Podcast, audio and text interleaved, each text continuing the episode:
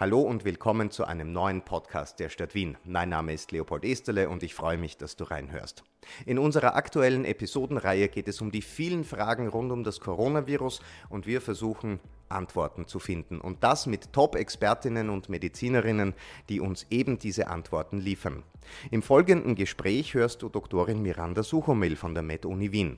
Sie ist Chefhygienikerin und Expertin auf dem Gebiet möglicher Ansteckungen und wie wir diese verhindern können. Sie spricht mit Barbara Kaufmann, produziert von der Podcast-Werkstatt, über die verschiedenen Arten von Masken, FFP2, FFP3 und Mund-Nasenschutz und warum es vielleicht gar nicht so viel bringt, das Wagel beim Supermarkt mit Desinfektionsmittel zu besprühen. Höre jetzt mehr im folgenden Gespräch. Kann ich mir eigentlich über sowas wie ein Paket anstecken oder ähm, über einen Brief? Wie oft kann ich eine FFP2-Maske denn verwenden? Frage. Hände waschen. Ich kenne mich nicht mehr aus. Wie lange soll ich jetzt waschen? Warmes Wasser, kaltes Wasser, jeder sagt was anderes. Und diese ganzen Hygienemittel, bringen die wirklich irgendwas? Sollen wir das nehmen oder nicht? Bitte.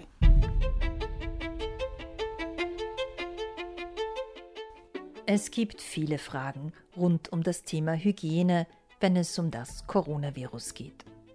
Wie verhalte ich mich richtig? um mich und mein Umfeld zu schützen? Was kann ich tun, um mich nicht anzustecken? Antworten darauf weiß Miranda Suchomel, Hygienikerin und Leiterin des Instituts für Hygiene und angewandte Immunologie der Medizinischen Universität Wien. Liebe Frau Dr. Suchomel, es gibt eine große Verwirrung seit dem Auftauchen der Mutationen in der Bevölkerung bei vielen Menschen, wie denn das jetzt ist mit Sicherheitsgeboten, an die wir uns schon alle gewöhnt haben, ob die überhaupt noch so gelten. Die Mutationen haben uns ein bisschen vor die Schwierigkeit gesetzt oder gestellt, dass wir jetzt eine äh, leichtere ähm, Übertragbarkeit haben oder es mit infektiöseren Varianten zu tun haben. Ja. Das heißt, wir müssen alle Maßnahmen, die wir bis jetzt getroffen haben, halt noch mehr behirnen und noch mehr uns zu Gemüte führen. Ansonsten hat sich aber an den Maßnahmen nicht viel geändert. Das heißt, das Busfahren oder das U-Bahn-Fahren hat sich jetzt durch diese Varianten nicht verschärft oder ist nicht gefährlicher geworden, wenn wir die Schutzmaßnahmen, die wir bis jetzt hatten, nämlich einen Mund-Nasenschutz oder jetzt sogar eine FFP2-Maske, ähm, weiterhin ähm, forcieren und weiterhin beibehalten, dann ist das genauso sage ich jetzt einmal, ungefährlich, wie es halt das letzte Jahr war. Das ist ja genau das Thema, das Sie gerade ansprechen mit der zugenommenen Infektiosität. Wie kann man sich denn das vorstellen? Was bedeutet das für mich wenn ich jetzt mit einem Virus zu tun habe, das noch ein bisschen ansteckender ist? Grundsätzlich, äh, das Virus ist nach wie vor ein behülltes Virus. Es ist immer noch ein RNA-Virus und vor allem die Hülle, also diese, diese ähm, ähm, Fett, das ist eine Fetthülle, die dieses Virus hat, das hat sich nicht geändert. Das heißt, alle Maßnahmen, die wir bis jetzt getroffen haben, um zum Beispiel diese Fetthülle zu zerstören, äh, Stichwort Hände waschen, das hat sich dadurch nicht geändert. Das heißt, das Virus hat sich jetzt in der Form nicht geändert. Die Maßnahmen Hände waschen, Abstand halten, äh, Mund-Nasenschutz, Kontakt vermeiden etc. sind genau die gleichen, weil sich das Virus nicht geändert hat. Und es fliegt jetzt nicht, weil es jetzt äh, mutiert ist, plötzlich vier Meter weit und wir müssen jetzt vier Meter Abstand halten, sondern das ist eigentlich alles ganz genau gleich geblieben. Es kann aber eben durchaus sein, dass das Infektionsgeschehen schneller geht durch leichteres Andocken oder eben durch geringere Virenmengen das muss man halt dann entsprechend im Kopf haben und sich entsprechend schützen. Wie gut schützen denn überhaupt Masken? Also es gibt ja immer wieder zu lesen, dass äh, ein bisschen eine Verunsicherung auch existiert, was diese FFP2-Masken betrifft, die man jetzt tragen soll und tragen muss, auch in den Verkehrsmitteln, in der Bank, auf der Post etc. Wie gut schützt diese FFP2-Maske im Vergleich zu einer selbstgenähten Stoffmaske? Bei dem Mund-Nasenschutz, den wir bis jetzt gehabt haben, und das ist jetzt relativ egal, ob das eine selbstgenähte Stoffmaske ist oder ob das diese äh, OP-Fließmasken sind, ja, stand im Vordergrund der Schutz des Gegenüber. Ja, das heißt, wir haben das, was wir bis jetzt getan haben, hat in erster Linie dazu gedient, meinem Gegenüber, mein Gegenüber zu schützen vor meinen Tröpfchen, die ich möglicherweise ausscheide, die mit Viren behaftet sind. Und die FFP-Masken, FFP2 und 3 auch sowieso, schützen quasi in die Gegenrichtung. Das heißt, mit diesen FFP-Masken erreichen wir einen enormen Selbstschutz, den wir nur zu einem geringen Ausmaß beim Mund-Nasenschutz haben.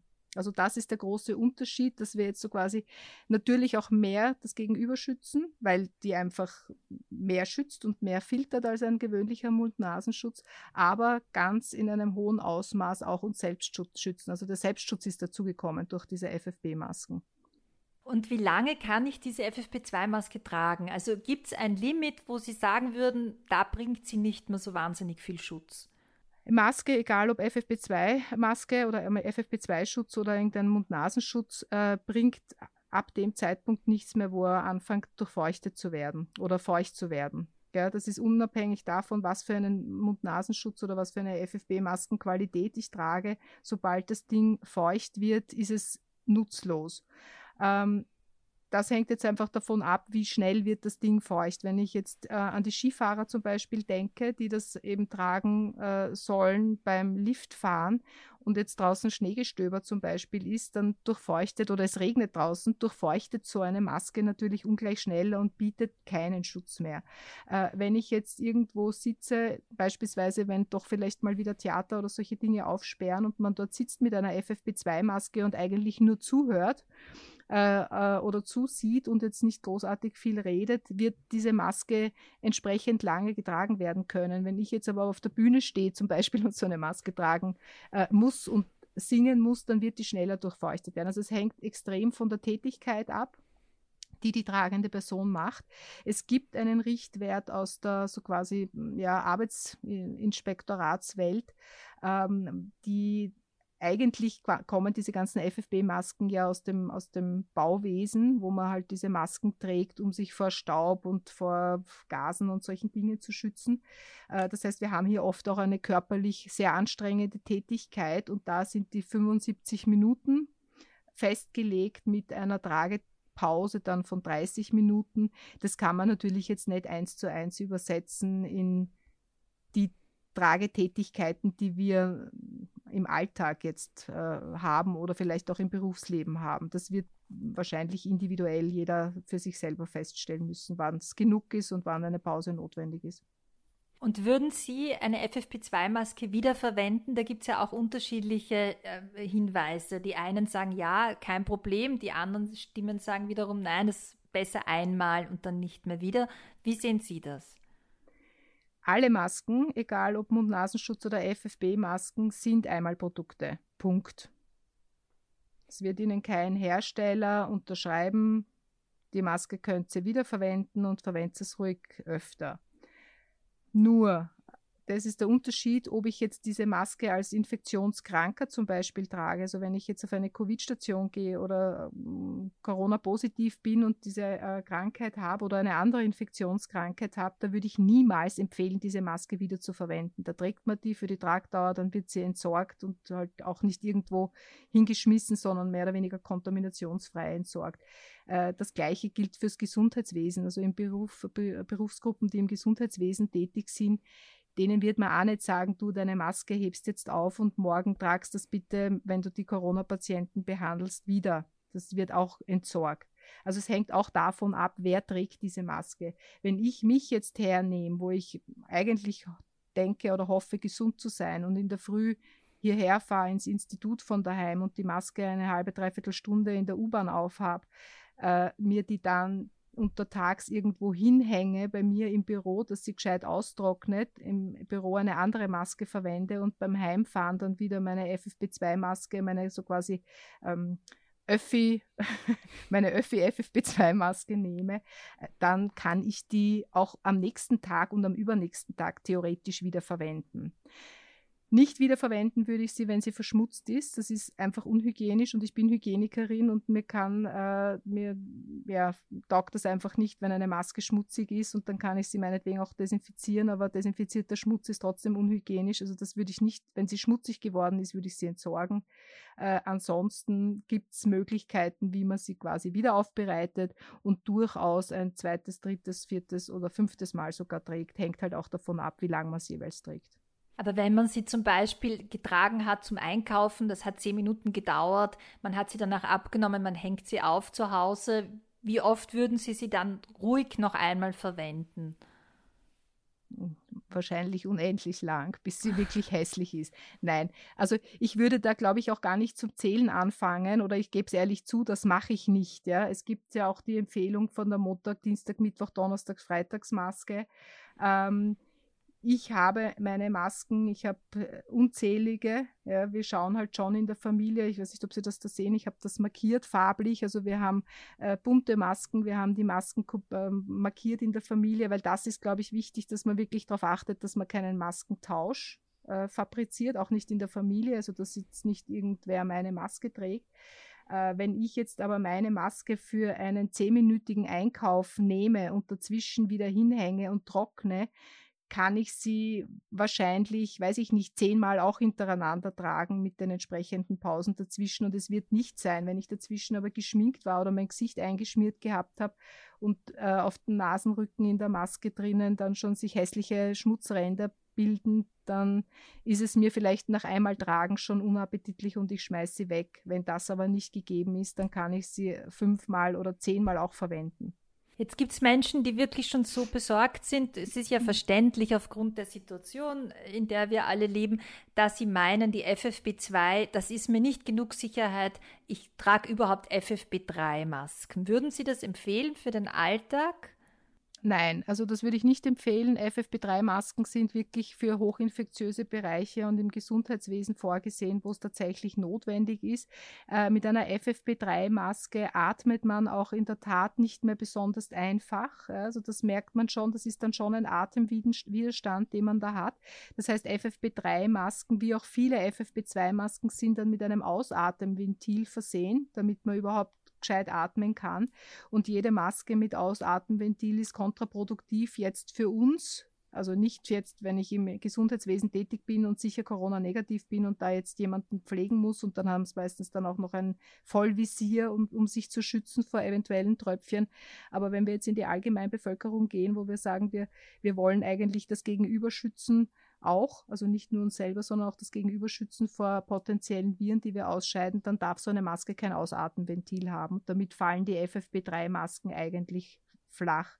Und die Filterleistung ist natürlich schon besser als bei einer FFP2, weil bei der FFP2 haben wir um die, was ich nicht, 94, 95 Prozent Filterleistung und bei den FFP3 halt dann 97, 98. Das ist aber jetzt nicht so ein exorbitant großer Unterschied wie zum Beispiel zwischen einer FFP2 und einem gewöhnlichen Mund-Nasenschutz.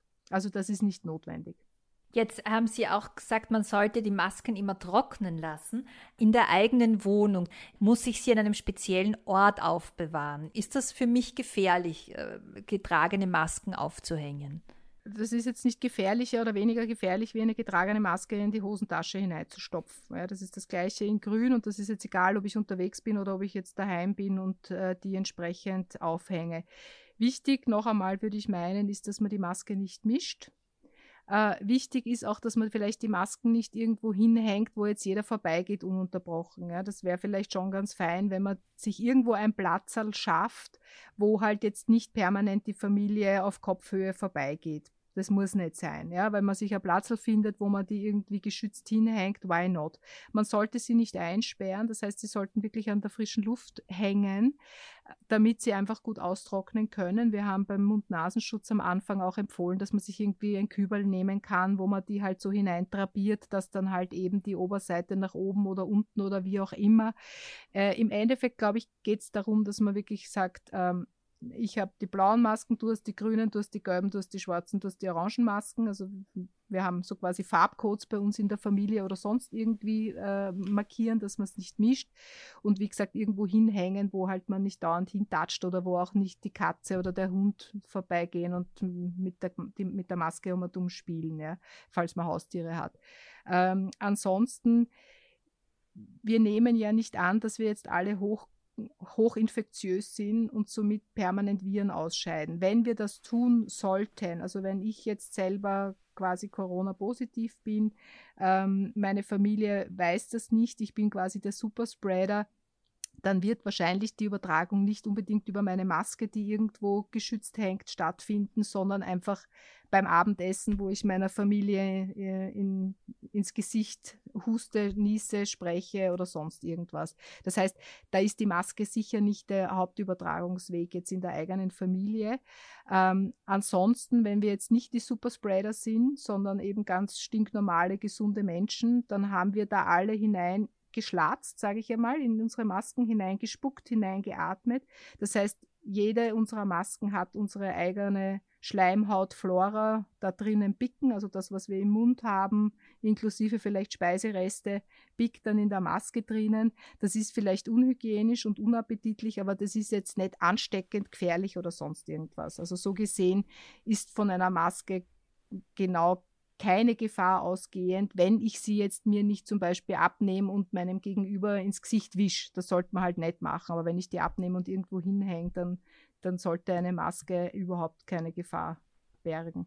Es gibt ja überhaupt immer noch nach wie vor Unsicherheiten, was den Wohnbereich betrifft. Da ist zum Beispiel auch immer wieder ein Thema, wie gefährlich sind denn Viren auf Schuhen? Also muss ich meine Schuhe, wenn ich von draußen komme, vom Straßenverkehr äh, vor der Tür ausziehen, muss ich sie extra desinfizieren? Also ich würde mal meinen, jetzt Schuhe und Straßendreck wie inklusive Hundstrümmerl, ausgespuckte, ich weiß nicht was, wo Kaugummis, in die ich hineinsteige, äh, sind genauso gefährlich oder nicht gefährlich wie mögliche Viren, die da irgendwo picken. Oder besser gesagt umgekehrt, wir haben bis jetzt auch schon nicht unsere Schuhsohlen abgeschleckt, hoffe ich. Ja, das heißt, wenn wir nach Hause gekommen sind, haben wir die Schuhe ausgestellt, äh, ausgezogen, irgendwo hingestellt und jetzt nicht mit unseren Schuhen, äh, ja, unsere Schuhe abgeküsst. Wenn wir das gemacht haben, war das auch vorher schon ein bisschen unappetitlich, weil eben davor wir auch schon durchgelatscht sind durch alle möglichen äh, Dinge, die wir gar nicht wissen wollen, was wir da so quasi, wo wir da durchgelatscht sind. Von einem Schuh kann man sich mit Viren tatsächlich nur anstecken, wenn man das Pech hat, jetzt in ein frisch ausgenießtes oder ausgehustetes Sputum, ja, also ein, ein Tröpfchen Sammelsurium hineinzusteigen und dann einen Schleimhautkontakt herzustellen. Dann kann ich mich theoretisch an meinen Schuhen anstecken oder infizieren mit Viren von irgendjemandem anderen. Ähm, aber das entspricht ja nicht der Realität, das tun wir ja nicht. Ja. Also wir steigen jetzt ja nicht bewusst in einen ausgenießten, von einem Virenträger ausgenießten Fleck hinein und nehmen dann den Schuh und liebkosen ihn. Das machen wir nicht. Also so gesehen ist der Schuh nicht gefährlich. Man kann ihn sehr gerne abputzen, wenn man eine Tacken hat vor der Tür und Schuhe ausziehen und fertig. Und was zum Wohnbereich ja auch dazugehört, ist, dass manchmal der Postbote läutet. Und da gab es von Beginn der Pandemie an immer wieder Warnungen davor, Pakete äh, wären sozusagen äh, Gegenstände, auf denen sich das Virus besonders lang hält. Und wie gefährlich ist es jetzt wirklich, ein Paket entgegenzunehmen? Kann man sich darüber anstecken? Nein. Ähm, der einzige Fall, den ich jetzt wieder herkonstruiere, mühsam, ist, dass der äh, Postbote, der mir das Paket bringt, wie ein Träger ist, massiv Viren ausscheidet, dieses Paket äh, vorher ordentlich anliest oder hustet und ich übernehme dieses Paket und stelle Schleimhautkontakt her. Dann kann ich mich möglicherweise an so einem Paket anstecken. Äh, das entspricht aber natürlich auch nicht der Realität. Diese ähm, Angst, sage ich einmal, oder Panik kommt noch am, vom Anfang der Pandemie, wo ja auch sehr, sehr viel, es wird ja, wurde ja wahnsinnig viel publiziert im letzten Jahr, auch alles rund um Corona herum. Und natürlich sind da auch dann gleich einmal so die Studien ähm, aus dem Boden gestampft oder wie die Schwammerl aus dem Boden gekommen, wo eben Viren nachgewiesen wurden auf verschiedenen Oberflächen und wie lange überleben die und mein heiliges Smartphone und sind da Viren drauf und wie entsetzlich und so weiter und so fort. Das Problem ist, dass viele von diesen Studien jetzt im Nachhinein oder nach einem Jahr beobachten und wirklich Literatur sammeln, Laborstudien sind. Also viele von diesen Studien, wo man dann zum Beispiel auf Papier oder Karton nach sechs Tagen, das war eben eine von diesen Studien, wo man nach ein paar Tagen dann einmal irgendwie noch Viren gefunden hat, äh, sind tatsächlich im Labor entstanden. Das heißt, da hat sich im Labor irgendwer die Mühe gemacht, verschiedene Materialien mit Viren zu kontaminieren in einem Ausmaß, wie es keinem Ausniesen oder einem Aushusten des Virus entsprechen würde, sondern in wesentlich höheren Konzentrationen.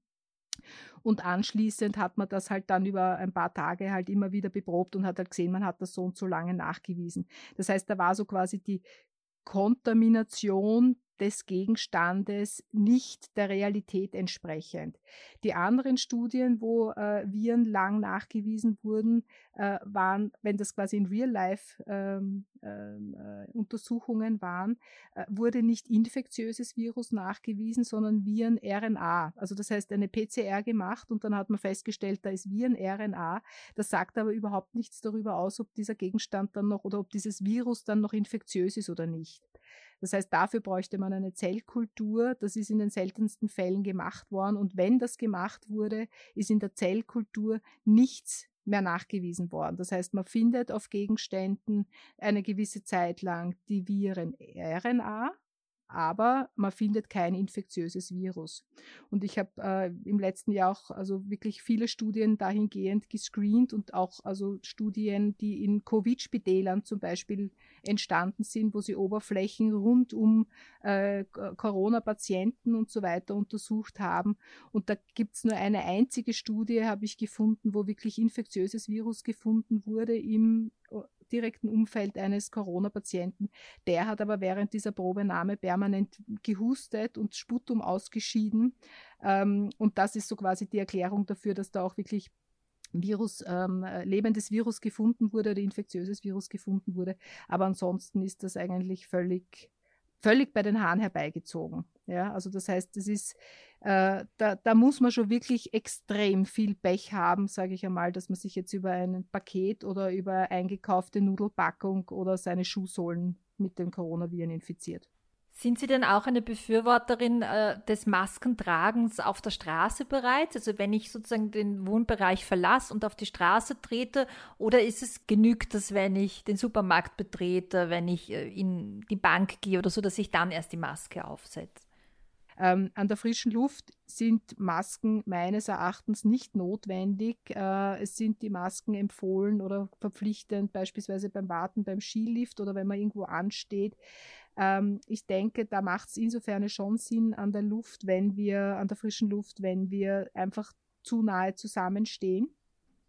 Ähm, allerdings ist es meines Erachtens auch sehr unwahrscheinlich, dass nur wenn wir jetzt beisammen stehen und warten, dass die Ampel auf grün steigt und wir da jetzt, ich weiß nicht, eine halbe Minute oder Minuten nebeneinander stehen und den Mindestabstand nicht einhalten und wirklich Schulter an Schulter stehen, da kann ich mir ehrlich gesagt auch nicht vorstellen, dass man sich in irgendeiner Form mit Corona äh, infizieren kann.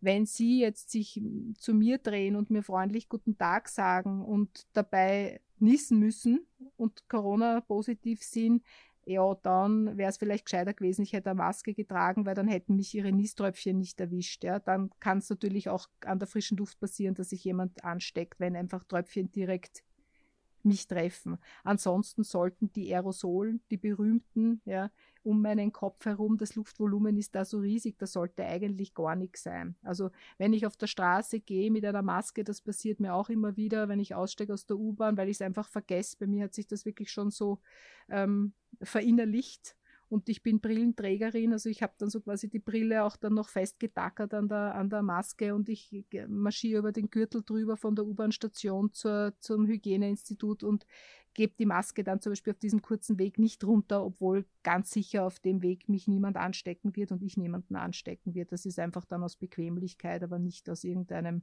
infektiologischen, mit einem infektiologischen Hintergedanken.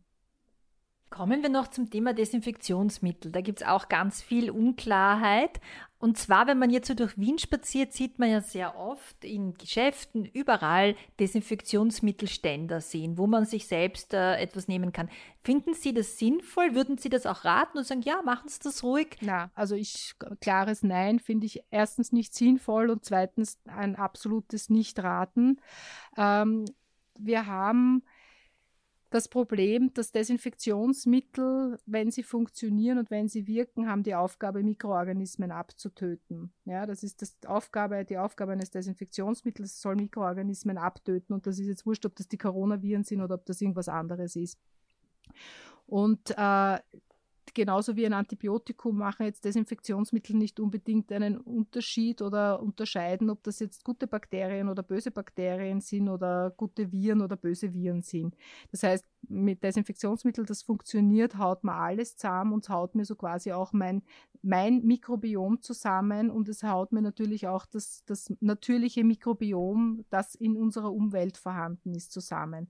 Und wenn wir jetzt übermäßig desinfizieren, dann kann es uns passieren, dass wir quasi das Mikrobiom der Umwelt so schädigen, dass wir uns auf die Art und Weise in irgendeiner Form Resistenzen züchten und wir dann irgendwann einmal ähm, desinfektionsmittelresistente Mikroorganismen haben. Und das ist jetzt nichts, was ähm, wir vielleicht heute sehen, sondern halt erst in ein paar Jahren vielleicht sehen werden. Und dann wird es uns auf den Kopf fallen.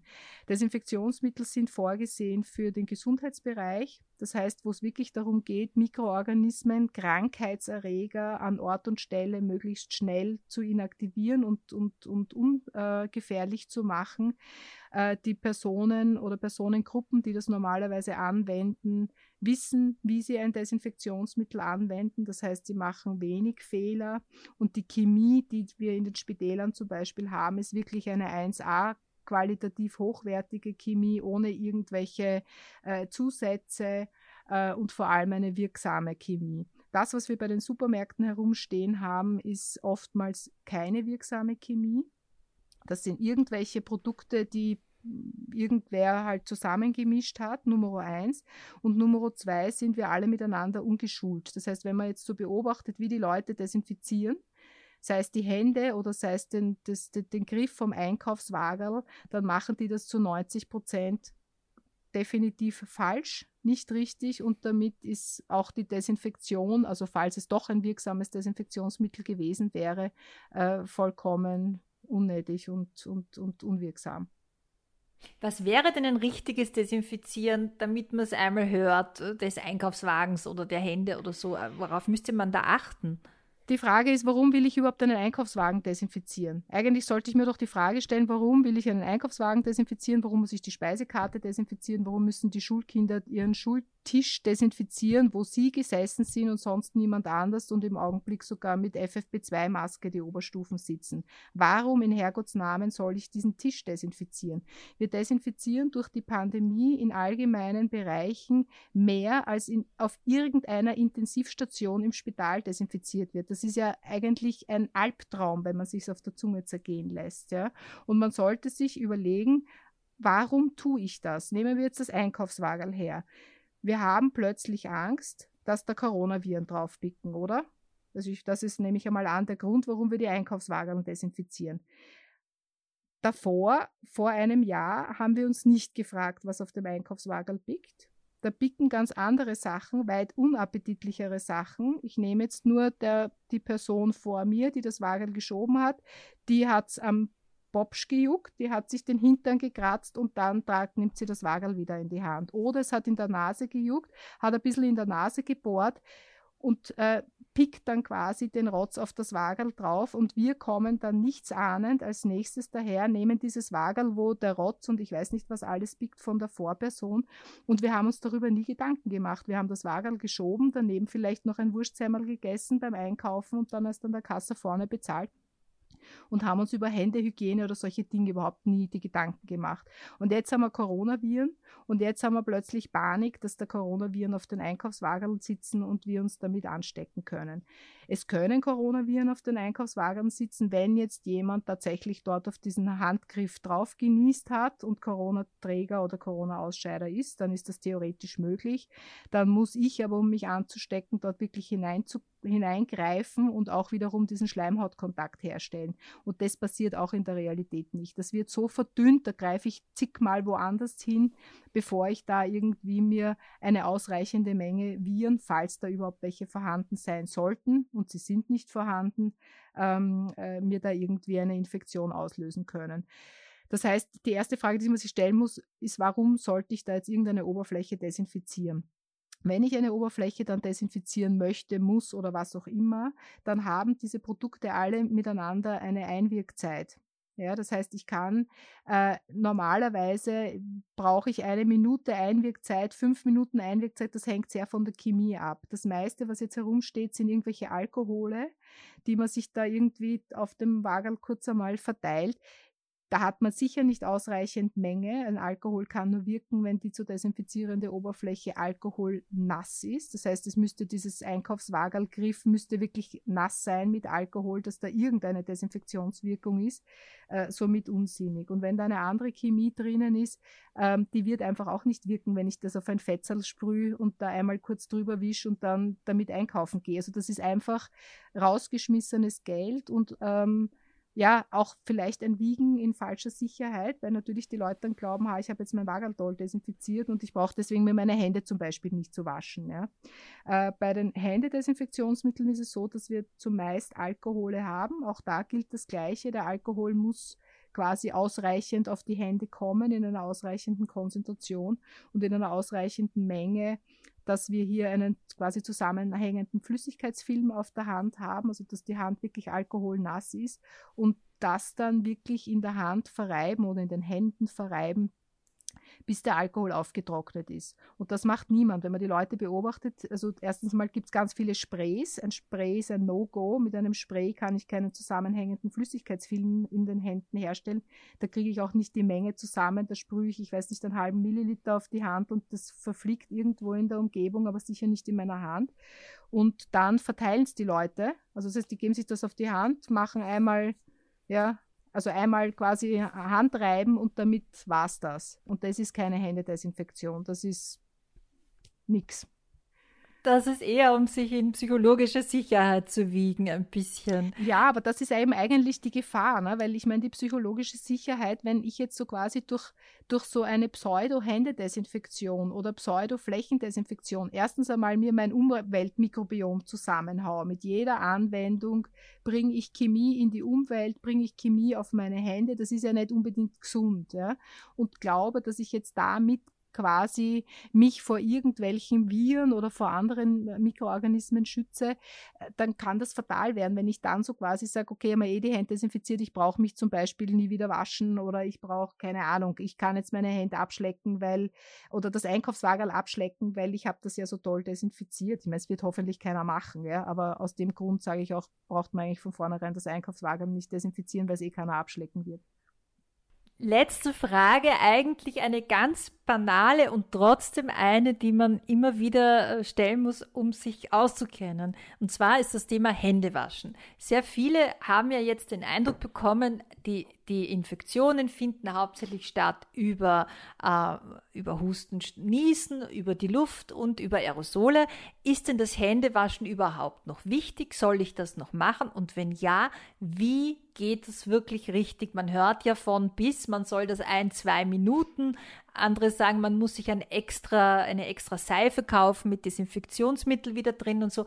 Können Sie uns einmal aufklären, endgültig aufklären über das Händewaschen? Also wir haben den großen Unterschied zwischen jetzt diesen ähm, im Endeffekt äh, Erkältungsviren wie die Coronaviren. Ja, das ist genauso wie Influenza, also die Grippeviren oder Rhinoviren oder all diese atemwegsübertragenen äh, Erkältungskrankheiten, wo wir tatsächlich klassischerweise den Übertragungsweg der Tröpfchen haben und wie weit die Aerosole da in irgendeiner Weise mitspielen, äh, ist große Fragezeichen.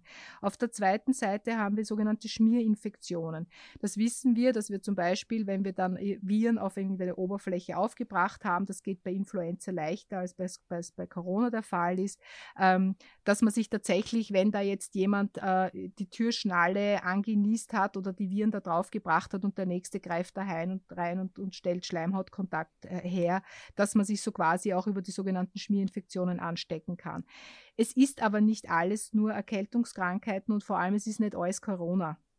Es gibt ganz, ganz, ganz, ganz viele andere Krankheitserreger, die äh, sehr wohl mit den Händen oder über die Hände übertragen werden. Letztendlich wird auch Corona, wenn wir Pech haben, über die Hände übertragen. Aber das heißt, wir wissen, dass ungefähr 80 Prozent aller ansteckenden Erkrankungen inklusive Corona, über die Hände übertragen werden. Das heißt, Händehygiene zu betreiben, ist immer wichtig und ist immer sinnvoll und zwar vollkommen unabhängig davon, ob wir Corona haben, ob wir irgendwelche Mutationen haben oder sonst irgendwas haben. Also das ist einmal die Erklärung, Bringt Händewaschen generell einmal was? Ja, weil 80 Prozent aller ansteckenden Erkrankungen werden über die Hände übertragen.